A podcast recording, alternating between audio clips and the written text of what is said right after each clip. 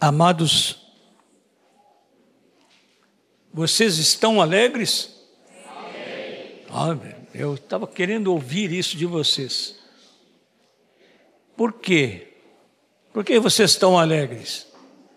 Porque Jesus está com vocês, porque Jesus está conosco, porque Jesus está em nós. Essa é a nossa grande alegria. Queria dar um testemunho. Está aqui o Daniel com a esposinha. Aí estão. Estava escondidinho ali, né? Daniel foi convidado por uns bandidos. Eu acho até que já são meio ex-bandidos, não tenho certeza. E levaram Daniel com o seu carro, ele ficou uma porção de horas, dez horas. Nós ficamos sabendo quinta-feira de manhã, quando estamos reunidos para orar. Jerônimo estava dizendo: É, mas a gente já tem visto que alguns a gente ora e eles não sofrem nada. Levaram o teu carro? Não. Fizeram algum dano no teu corpo? Não. Te levaram os documentos? Não. Depois de dez horas, soltaram o Daniel com tudo. Nós sabemos por quê.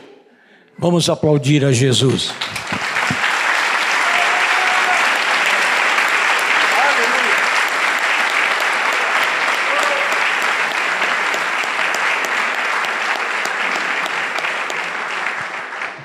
Durante o retiro estive com o filhinho deles no colo e Deus me disse assim: vai acontecer alguma coisa com esse casal. E aconteceu. Louvado seja Deus. O Senhor é bom, meus irmãos. O Senhor é muito bom. Aleluia. Deus continue abençoando a vida de vocês. Eu, o discipulador deles me disse há pouco que o, o moço que foi acompanhar, ele não não era não era discípulo, mas agora quer receber Jesus na sua vida, que foi acompanhar o discipulador que saiu atrás dele. Louvado seja o Senhor, o Senhor é bom, vai continuar fazendo. Amém. Os irmãos podem abrir suas Bíblias na primeira carta de Paulo aos Coríntios, no capítulo 2. Vou ler dois versículos iniciais deste capítulo. Eu, irmãos, quando fui ter convosco anunciando-vos o testemunho de Deus, não o fiz com ostentação de linguagem ou de sabedoria, porque decidi nada saber entre vós, senão a Jesus Cristo e este crucificado. Os irmãos podem ir mais adiante aí no Novo Testamento, na carta aos Colossenses, no capítulo 2. Vou ler a começar do versículo 8. Cuidado que ninguém vos venha a enredar com a sua filosofia e vãs sutilezas, conforme a tradição dos homens, conforme os rudimentos do mundo e não segundo Cristo. Porque nele habita corporalmente toda a plenitude da divindade também nele estáis aperfeiçoados. Ele é o cabeça de todo principado e potestade. Nele também fostes circuncidados, não por intermédio de mãos, mas no despojamento do corpo da carne, que é a circuncisão de Cristo, tendo sido sepultados juntamente com Ele no batismo no qual igualmente fostes ressuscitados, mediante a fé no poder de Deus que o ressuscitou dentre os mortos, E a vós outros que estáveis mortos pelas vossas transgressões e pela incircuncisão da vossa carne, vos deu vida juntamente com ele, perdoando todos os nossos delitos, tendo cancelado o escrito de dívida que era contra nós e que constava de ordenanças, o qual nos era prejudicial, removeu-o inteiramente, encravando-o na cruz e despojando os principados e as potestades, publicamente os expôs ao desprezo, triunfando deles na cruz. Amém. Algum tempo atrás eu fiquei um pouquinho atrapalhado com o que Paulo diz que ele decidiu não saber outra coisa senão a cruz. E por que, que eu fiquei atrapalhado? Porque Paulo trata de muitos assuntos nas suas cartas e ensina a igreja sobre muitos assuntos. E especialmente ele ensina bastante e fala muito expressivamente sobre a ressurreição de Jesus. Mas ele diz que ele resolveu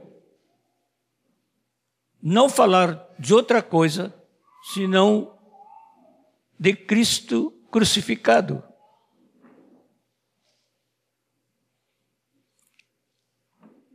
Mas não é muito difícil de compreender.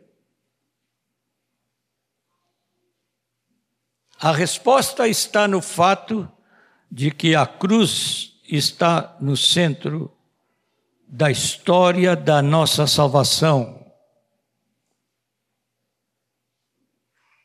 Sem a cruz, não haveria morte. E sem a morte, não haveria ressurreição. E sem a ressurreição, não haveria vida eterna. Porque ele mesmo, Paulo, diz, no, na mesma epístola, em que ele está falando que ele não quer saber de outra coisa, no fim da epístola ele diz: se Cristo não ressuscitou, é vã a nossa pregação e vã a vossa fé. O que dá sentido à fé cristã é a centralidade da cruz em todo o projeto de Deus para realizar conosco o que ele não pôde realizar com Adão no início. Sinta-se amado de Deus por causa disso. Amém, amados? Amém. Nós temos que sentir a alegria desse, desta atenção de Deus por nós na cruz de Cristo.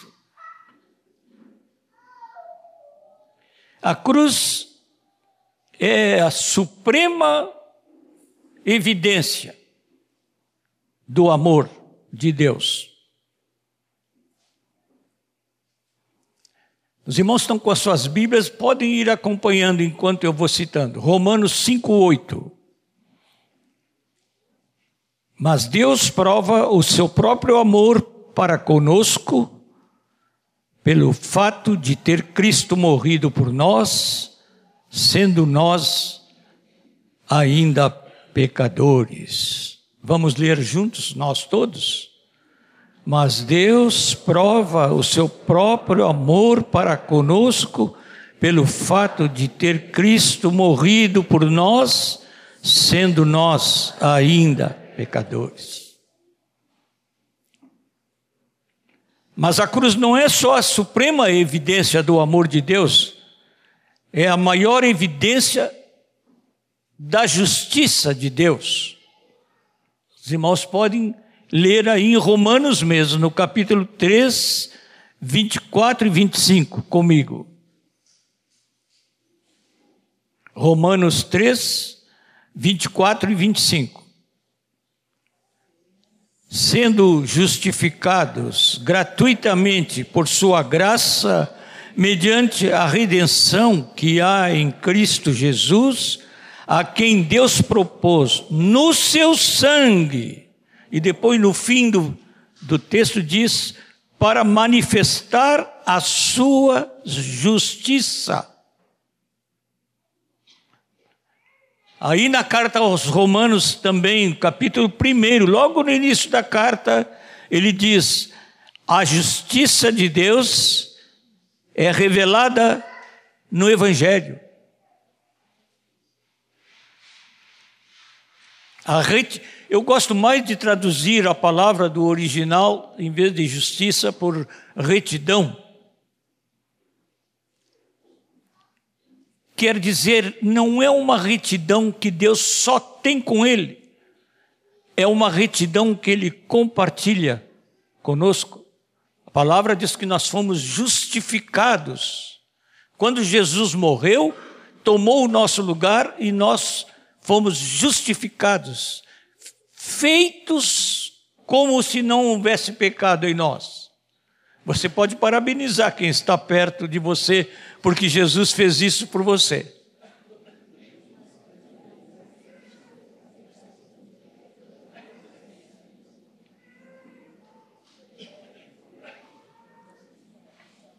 Mas não só a cruz revela a suprema evidência do amor do nosso Pai,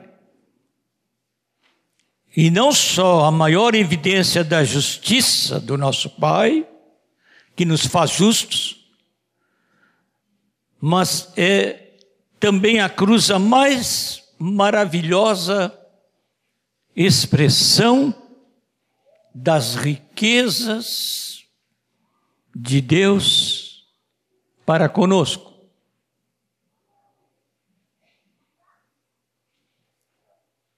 Os irmãos podem abrir as suas Bíblias em Apocalipse, capítulo 5. Nós cantamos hoje aqui que os quatro seres viventes, os quatro seres viventes são uma forma da visão que João o apóstolo teve, representando toda a criação. E os 24 anciãos, nós cantamos hoje aqui, que os seres viventes e os 24 anciãos, alguns dizem que são os doze os doze patriarcas, e os doze apóstolos. Eu não, não, não sei porque a Bíblia não diz. Mas são os 24 anciãos que estão lá junto ao trono de Deus. E aí no, no, nestes versículos, versículo 9 diz assim: Porque foste morto, e com o teu sangue compraste para Deus os que procedem de toda língua, povo e nação, e não só isso, e para o nosso Deus os constituíste reino e sacerdotes, e reinarão sobre a terra. Mas que coisa! Estamos incluídos. Não é só a suprema evidência do amor, não é só a evidência da justiça de Deus, mas a mais maravilhosa expressão das suas riquezas para conosco. Vamos aplaudir ao Senhor.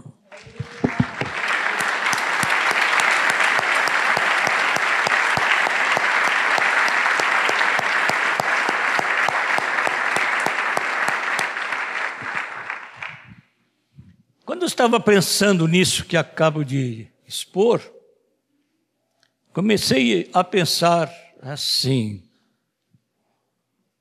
ninguém consegue esgotar o significado da cruz.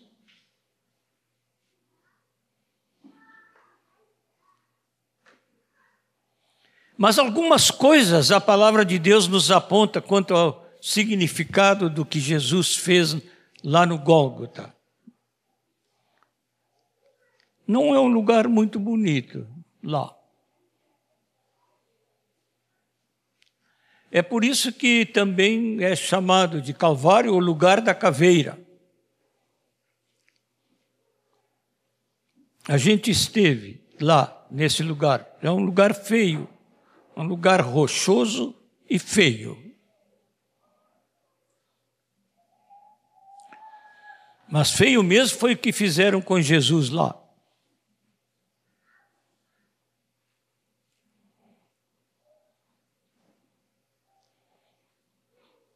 Eu comecei a perguntar ao Senhor que significou a cruz de Cristo para o Pai.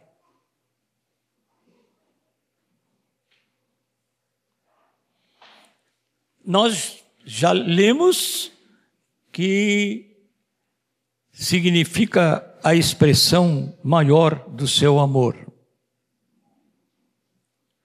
Mas é uma coisa que o Senhor me tocou muito, que eu queria compartilhar com os irmãos.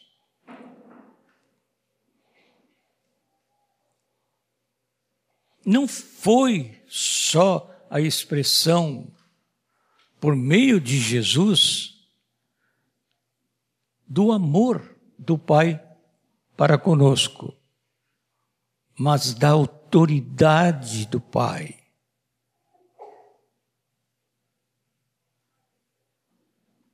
Vocês já pensaram na cruz como expressão da autoridade do Pai?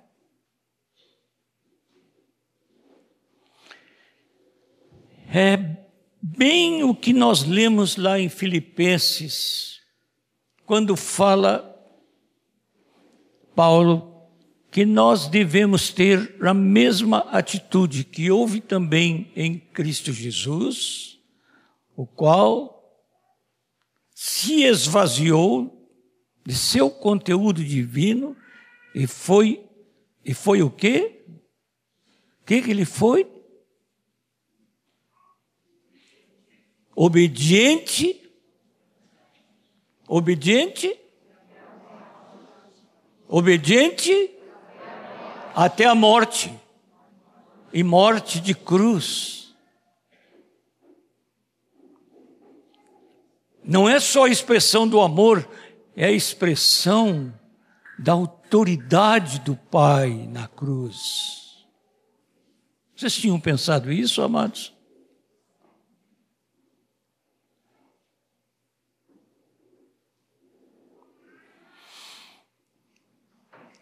E é interessante que Paulo, que meditou muito sobre a cruz e disse que não quer saber de outra coisa, na sua proclamação, ele diz: porque, como pela desobediência de um só homem, muitos se tornaram pecadores, assim também, por meio da obediência de um só, muitos se tornarão justos. Aleluia! Jesus ofereceu a sua vida e foi como oferecer a Deus um perfume de amor. Não é uma obediência a, por dever apenas. Efésios 5, 2 os irmãos podem abrir em Efésios 5, 2 e vamos ler juntos. Os irmãos já acharam? Leiamos juntos. E andai em amor, como também Cristo nos amou e se entregou a si mesmo por nós, como oferta e sacrifício a Deus em aroma suave. Jesus ofereceu um perfume de amor a Deus com a sua obediência. Não esqueça. Quando você obedece, você oferece a Deus um perfume de amor. Amém, queridos? Não esqueçam. Quando você obedece a Deus, você está oferecendo um perfume de amor. Nós não somos cumpridores de mandamento pelo rigor da lei.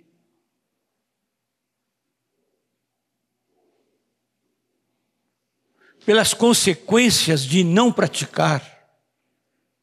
Nós queremos ser obedientes a Deus porque o amamos e reconhecemos o que ele tem feito por nós. Mas a cruz também teve um efeito imediato e direto sobre o próprio Cristo. Eu confesso a vocês que eu sempre estava, pensando na cruz, naquilo que eu recebi por meio da cruz. E sem dúvida é o objetivo de Deus. Deus amou o mundo e me amou e amou a vocês de tal maneira que deu seu Filho unigênito para que todo aquele que nele crê, e nós cremos nele, não perecesse, mas tivesse vida eterna. Mas houve uma coisa que aconteceu com Jesus. O Evangelho de João começa dizendo que ele vivia no seio do Pai. Agora, Jesus, que vivia no seio do Pai, é um homem.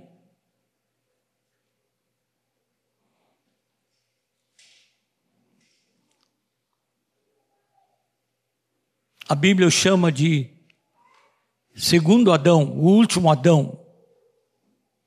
Assim, naquela conversa que individualmente a gente pode ter com o Senhor, eu perguntei ao Senhor: todo o teu esforço para recompor a nossa situação de pecado, Senhor, por causa de um, homem. O que sentiste quando Adão caiu? E a resposta do Senhor foi: Não posso nunca desanimar, porque eu não sou de desânimo.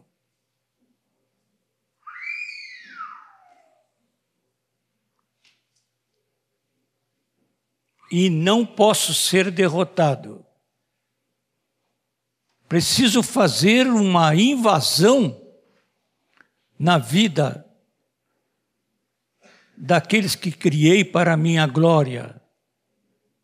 E não tenho outro jeito de fazê-lo, senão me tornando homem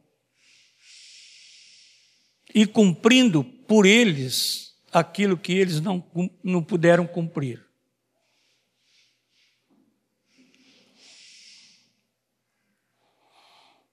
E eu fiquei pensando, que coisa para Jesus. Muitos irmãos têm imaginado um, uma conversa da Trindade para saber como é que o projeto do Pai ia ser realizado. E alguns têm imaginado que ninguém discutiu nada nessa reunião do Pai, do Filho e do Espírito Santo. Não precisava discutir.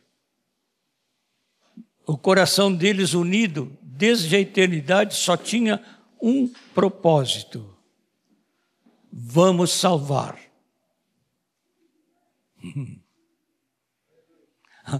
O que, que os irmãos dizem?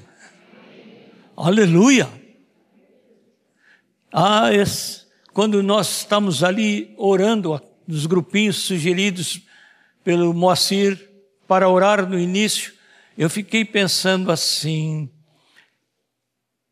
nesta mesma hora, em muitos lugares do mundo, homens e mulheres estarão declarando seu amor a Jesus. Alguns são nossos irmãos que fazem isso com toda a liberdade. Outros em cadeias, presos, e presos por sua fé e por seu amor a Jesus. Mas eles estarão dizendo: Jesus, nós te amamos. E eu sei que os irmãos disseram isso nos seus grupos. Jesus, nós Jesus, nós te amamos. É, Jesus era o Filho eterno, ele mesmo declarou, está na oração chamada sacerdotal de João 17, que ele declarou para o Pai na oração: Pai, dá-me a glória que eu tinha contigo antes da fundação do mundo. Aí está declarada uma porção de coisas, a negação de uma simples humanidade de Jesus, a declaração que nega que Jesus não é uma criatura, Deus lhe deu um corpo humano, o Espírito Santo fez com que Maria concebesse, por obra dele, do Espírito Santo, um ser humano para ser aquele que iria, em obediência, cumprir o que Adão não pôde cumprir. Mas somente por causa do amor, esse Jesus que era filho, agora é o filho vencedor. O vencedor. Mudou a situação de Jesus. Ele não é só o filho que goza da companhia do Pai sempre. Ele é o vencedor com o Pai. Ah, nós podemos aplaudir de novo o vencedor?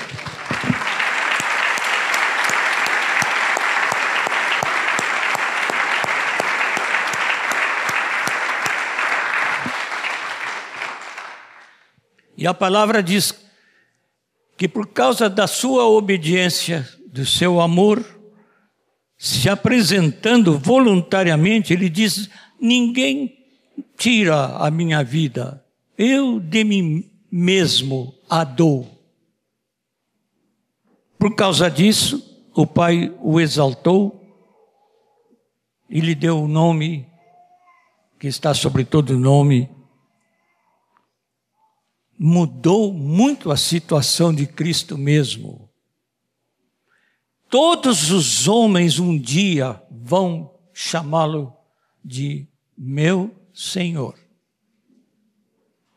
Quando você testemunha para alguém, vá sempre animado pela certeza de que um dia essa pessoa a quem você prega o Evangelho vai poder dizer a mesma coisa que você diz. Jesus meu Senhor.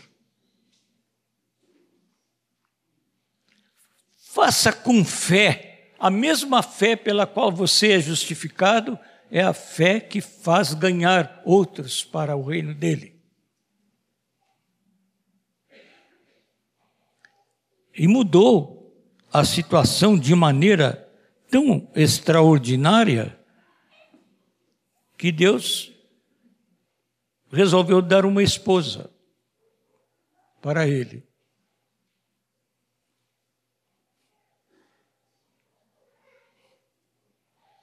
Quando a palavra fala sobre a relação do marido com a sua esposa, diz que ele,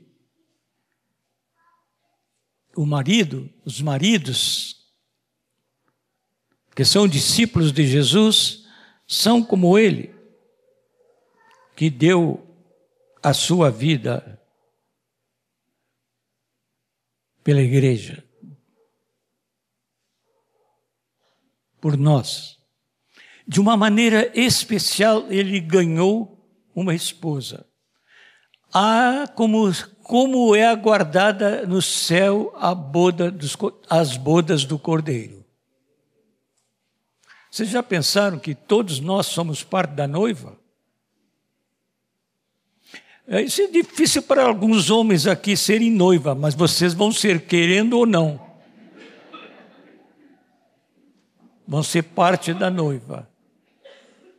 É um casamento que está preparado na eternidade, o casamento de Cristo com a igreja. Que mudança grande houve para Cristo. Uma mudança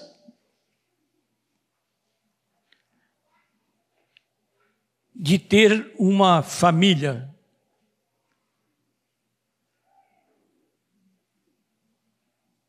Nós somos a família dele.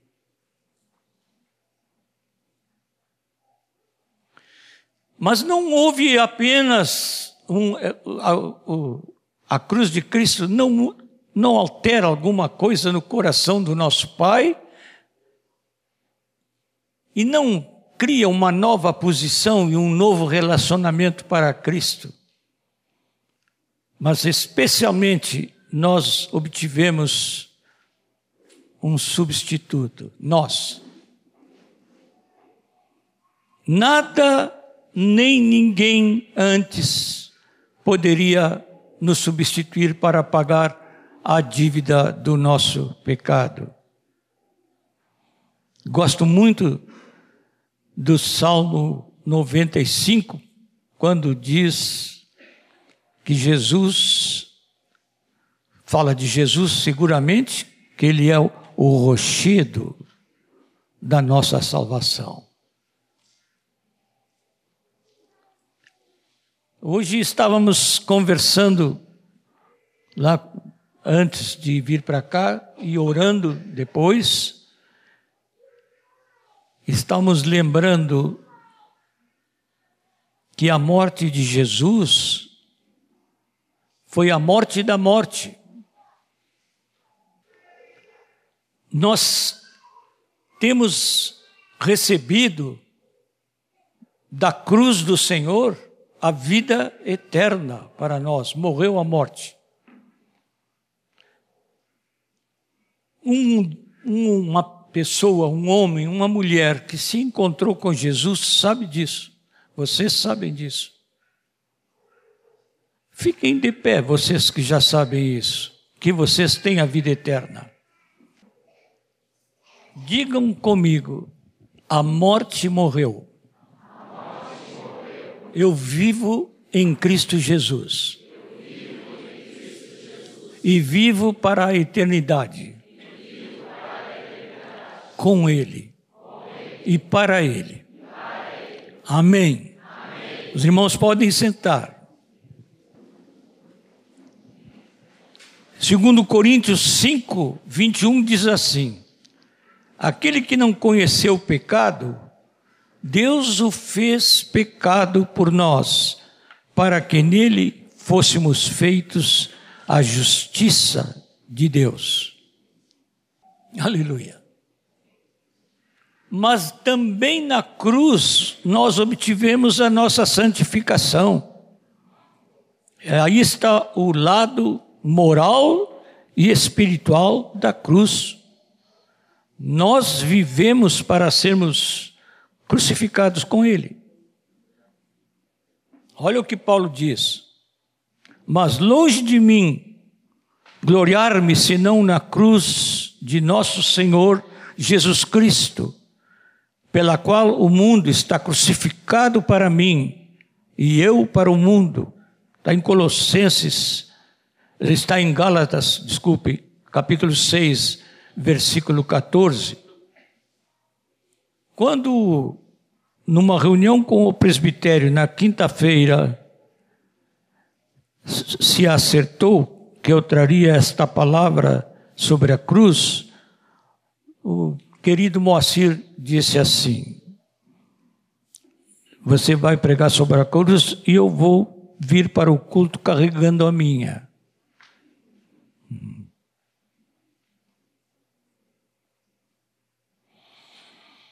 E me fez imediatamente lembrar as palavras de Jesus que estão em Lucas 9, 23. Acho que o primeiro versículo das palavras de Jesus, que, ou um dos primeiros que eu aprendi na minha infância. Se alguém quiser vir após mim, negue-se a si mesmo, tome cada dia a sua cruz e siga-me. É interessante o que Jesus fala. Nada de imposição. Se alguém quiser, não empurra ninguém. Não exige. A sua cruz é um chamamento ah, hoje, quando estávamos orando com os pastores, lembramos que na cruz os braços de Jesus estão abertos. Ah, não foram os soldados que o prenderam na cruz apenas, ele se prendeu naquela cruz. Abertos como querendo abraçar a todo mundo. E ele disse: Quando eu for levantado, todos atrairei a mim. E alguns pensam que Jesus está falando da sua ascensão quando ele ia para o céu.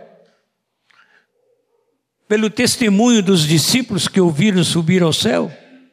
Mas no versículo seguinte, João que nos traz estas palavras de Jesus: quando eu for levantado, todos atrairei a mim.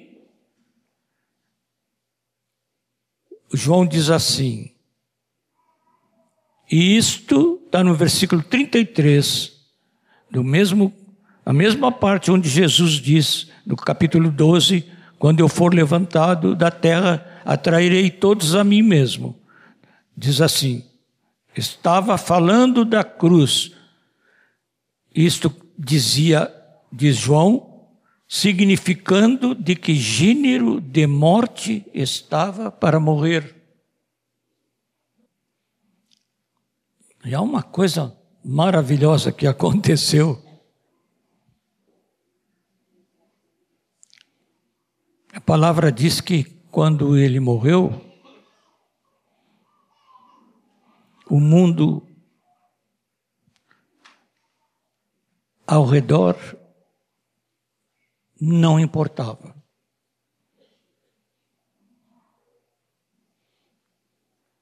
Não importava situações, não importava quem o estava crucificando, nem com ordem de quem. Ele estava muito preocupado com quem estava ao seu lado, na outra cruz. E quando o bandoleiro ao seu lado falou para o outro que não deveria dizer palavras negativas como estava falando, porque estavam debaixo da mesma condenação, e se voltando para Jesus, disse: Jesus, lembra-te de mim quando entrares no teu reino. Nós sabemos o que Jesus lhe disse. O primeiro homem que ouviu diretamente de Jesus esta palavra. O único, não só o primeiro. Na verdade, na verdade eu te digo que hoje mesmo estarás comigo no paraíso. Mas esta palavra de Jesus, que levou o Moacir a dizer que ele hoje vinha carregando a cruz dele para essa reunião,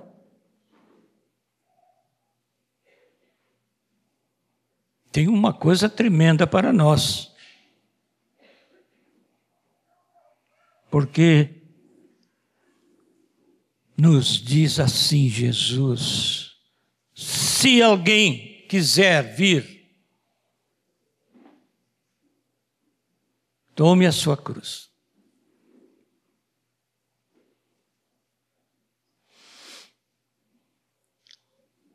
Quando eu era menino, eu pensei que a minha cruz era matemática.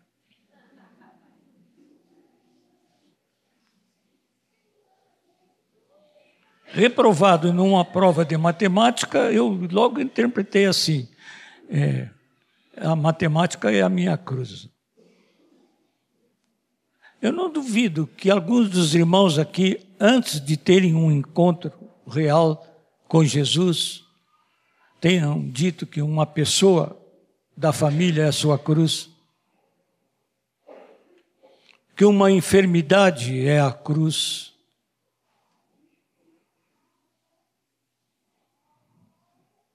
Não. Jesus não está falando de uma cruz como a dele.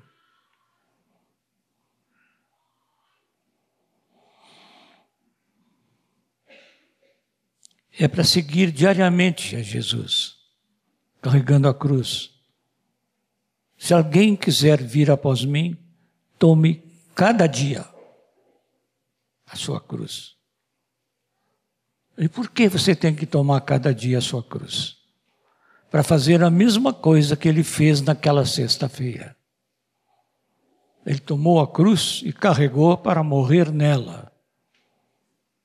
E o que Jesus espera de nós é que nós morramos todos os dias para nós mesmos, para vivermos para Ele. Não se trata, muito obrigado, meu irmão. Não se trata de morte como a dele naquela cruz, mas de morrer para nós mesmos morrer para o egoísmo. O triunfo de Jesus é o triunfo do altruísmo sobre o egoísmo. Morrer para a vontade própria, para fazer a vontade dele. Morrer para os nossos desejos e vontades. Morrer para o nosso desejo do primeiro lugar, morrer para a nossa ambição de sucesso,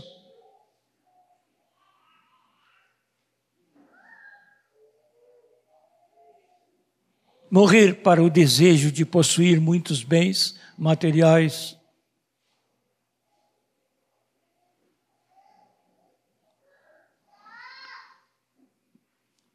porque a cruz é o triunfo não só do altruísmo, mas é o triunfo da bondade, do serviço,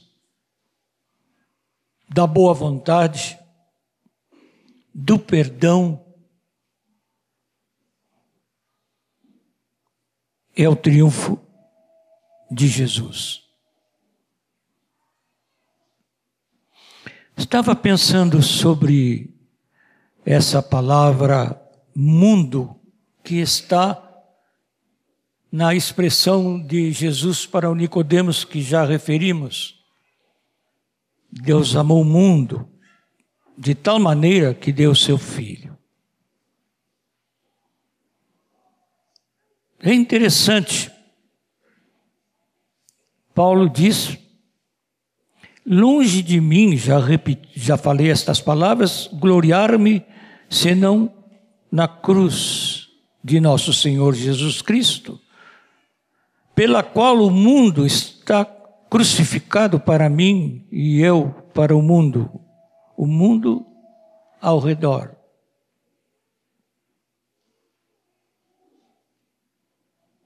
É impossível amar o Senhor e amar o mundo ao mesmo tempo. Você pode amar o mundo com o amor dele, o amor que se dá pelo mundo.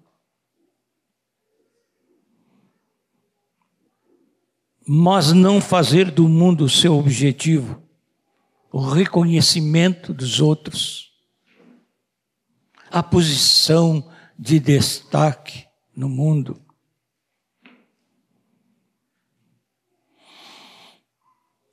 Mas ele também me fez pensar, amados, no mundo interior. Em Romanos 6, nós encontramos estas palavras de Paulo no versículo 6. Sabendo isto, que foi crucificado com ele o nosso velho homem, para que o corpo do pecado seja destruído. Hoje, uma querida irmã me telefonou porque ela queria saber qual é o senti sentido da palavra iniquidade. Palavra muito usada no Antigo Testamento. No texto que lemos com Moacir no início da reunião, de Isaías 52, um pedaço e 53, aparece várias vezes a palavra iniquidade. E essa irmã queria saber o sentido, pois aqui no Novo Testamento a palavra iniquidade está substituída pelo corpo do pecado. O nosso velho homem foi crucificado com Cristo para que o corpo do pecado, a iniquidade, seja destruída. Que bom, amados. O velho homem já morreu. Todos que nasceram de novo com Cristo, que estão aqui, seu velho homem já morreu. Já morreu. Sua velha natureza morreu com Cristo. Você tem que levar a sério, porque ele diz: sabendo isto, tem que saber isto. Foi crucificado com ele o nosso velho homem, para que o corpo do pecado seja destruído, não tenha mais poder sobre nós. Pensei também no mundo de baixo. Colossenses 2,15 diz assim: que ele despojando as, os principados e as potestades, triunfando deles na cruz. Satanás e os demônios não têm mais poder sobre nós. Amém, queridos? Não tem mais poder. Já foram vencidos ali na cruz. Eles despojou os principados, isso é, lhes tirou o direito e o poder de estragarem com a nossa vida. Mas também a palavra mundo me fez pensar no mundo de cima. Para nós, o mundo da graça e da bênção. Em Romanos 8, 2 nós lemos: Porque a lei do Espírito de vida em Cristo Jesus te livrou da lei do pecado e da morte. Aleluia.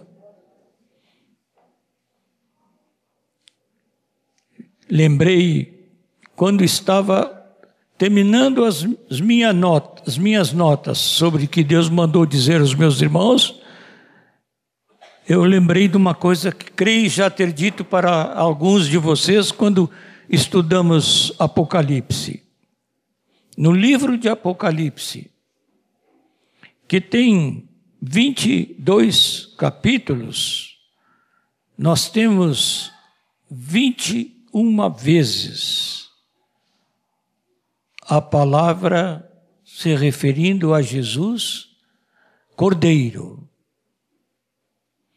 Em 22 capítulos, 21 vezes, Jesus é identificado como o Cordeiro. estava pensando sobre isto, me veio a figura de Abraão pronto para sacrificar Isaac. Para Deus. Deus estava fazendo um teste com Abraão. E na hora em que ele levantou o cutelo, a faca, para sacrificar o seu filho, para ser obediente a Deus. Deus disse: Não, veio um anjo e disse: Não faças nenhum mal ao menino. Olha aí. Há um cordeiro aí, emaranhado aí nestas ramas aí perto. Eu imagino só o que se passou com Isaac naquela hora, não é? E eu comecei a pensar sobre isto e ouvi uma voz que dizia assim: Você não imagina o que se passou no meu coração quando ele disse que não ia afastar o cálice. No jardim das, do Getsemane, Jesus pediu ao Pai: Se for possível, passa de mim esse cálice que está chegando aí, que é cálice terrível. Ele sabia. Talvez Jesus não sabia com a intensidade que ele soube depois. Os pecados de todo mundo sobre ele. A palavra diz que naquela hora na cruz houve trevas e por três horas houve densas trevas na cruz. Ali naquela região, eu creio que no mundo, não sei, que a terra se encheu de trevas. Aquelas trevas eram só o retrato do que estava acontecendo com o Filho de Deus assumindo os pecados, não de um de nós, de todos nós, de todos os homens, de todas as épocas, desde Adão.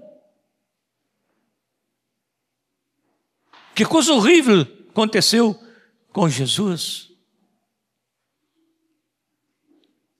Que dor. Que afastamento de Deus foi tão grande, o pecado é a única coisa que pode afastar um homem de Deus. E com força terrível.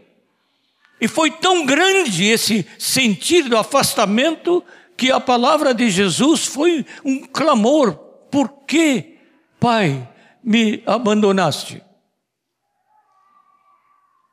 Por quê? Mas a resposta estava nele mesmo. Passado alguns momentos, ele pôde dizer: está terminado. Mas não é que está terminado o sofrimento, é que está terminado o que eu vim para fazer. Era isso mesmo. Eu aceito isso tudo e eu sei que a vitória é do meu Pai. Aleluia. Um dia, irmãos, quando estivermos juntos lá, nós veremos o Senhor com um corpo, o corpo da ressurreição, da sua ressurreição, e nós também e nós veremos com os olhos da ressurreição o corpo de Jesus da ressurreição. Quando os discípulos começaram a duvidar, quando ele lhes apareceu depois da ressurreição, quando Jesus apareceu no meio deles, e alguns duvidaram, alguns estavam duvidando, alguns tinham declarado a sua dúvida. Jesus disse para eles: Vede eu não sou um espírito ambulante aqui, não. E negou toda a doutrina espírita sobre isso. Eu não sou um espírito aqui, não.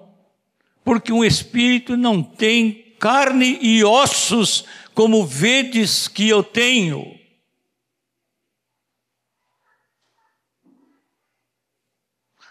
É quando nós estivermos lá diante dele, os irmãos verão.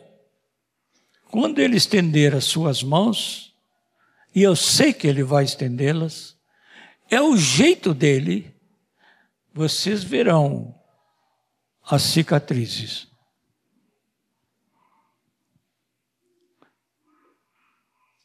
E saberão,